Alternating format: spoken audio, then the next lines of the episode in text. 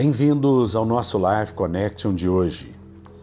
Nesses dias nós temos falado a respeito da nossa identidade, de quem nós somos e o que nós temos em Cristo Jesus. Isaías 40, versículo 31, é um profeta messiânico que profetiza algo que aconteceu com a vinda de Jesus. E ele diz assim: Mas os que esperam no Senhor renovam as suas forças sobem com asas como águia, correm e não se cansam, caminham e não se fatigam. Eu tenho ouvido de alguns líderes que eles estão cansados, sobrecarregados. Eu tenho ouvido de outros que eles estão em depressão, estão com problemas cardíacos, porque eles não aguentam mais, que a obra é muito penosa, é muito pesada. Eu quero dizer algo para vocês.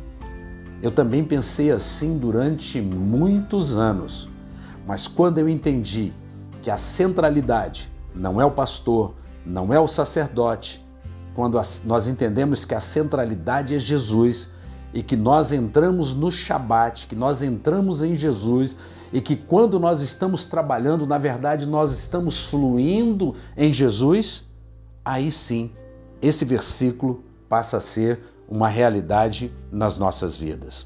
Os que esperam no Senhor. Esperar no Senhor é estar nele, viver por ele e exercer autoridade no nome dele, Jesus. Nós então somos renovados nas nossas forças, nós subimos como águia, nós corremos e não nos cansamos, nós caminhamos e não nos fatigamos. Querido, que você deixe de fazer pela sua força e pelo seu próprio braço você não será capaz de cuidar de uma comunidade de 200, de 100 pessoas, de 200, de 500, de mil, de duas mil, de três mil, com a sua força e com o seu braço. Jesus disse que um pastor cuidava de 100 ovelhas, mas eu quero dizer para você que com a graça bendita nós podemos alcançar milhares e milhares sem nos cansar, sem morrer, sem fatigar, porque temos as nossas forças renovadas Jesus nos ensina isso quando Jesus, certa feita, estava à beira do poço de Jacó e uma mulher veio, uma mulher samaritana, uma mulher que tinha uma vida torta. Jesus então apresentou para ela a água da vida e Jesus então apresentou a ela a vida abundante. E sabe o que aconteceu? Essa mulher recebeu a vida de Jesus, teve a sua vida transformada e quando os discípulos retornaram, encontraram Jesus revigorado como se ele tivesse comido uma belíssima refeição.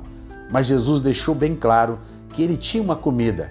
A comida dele era fazer a vontade do Pai que está nos céus. Fica a reflexão: será que não estamos cansados porque não estamos fazendo a vontade do Pai que está nos céus? Estamos fazendo a nossa própria vontade? Estamos implantando o nosso próprio reino?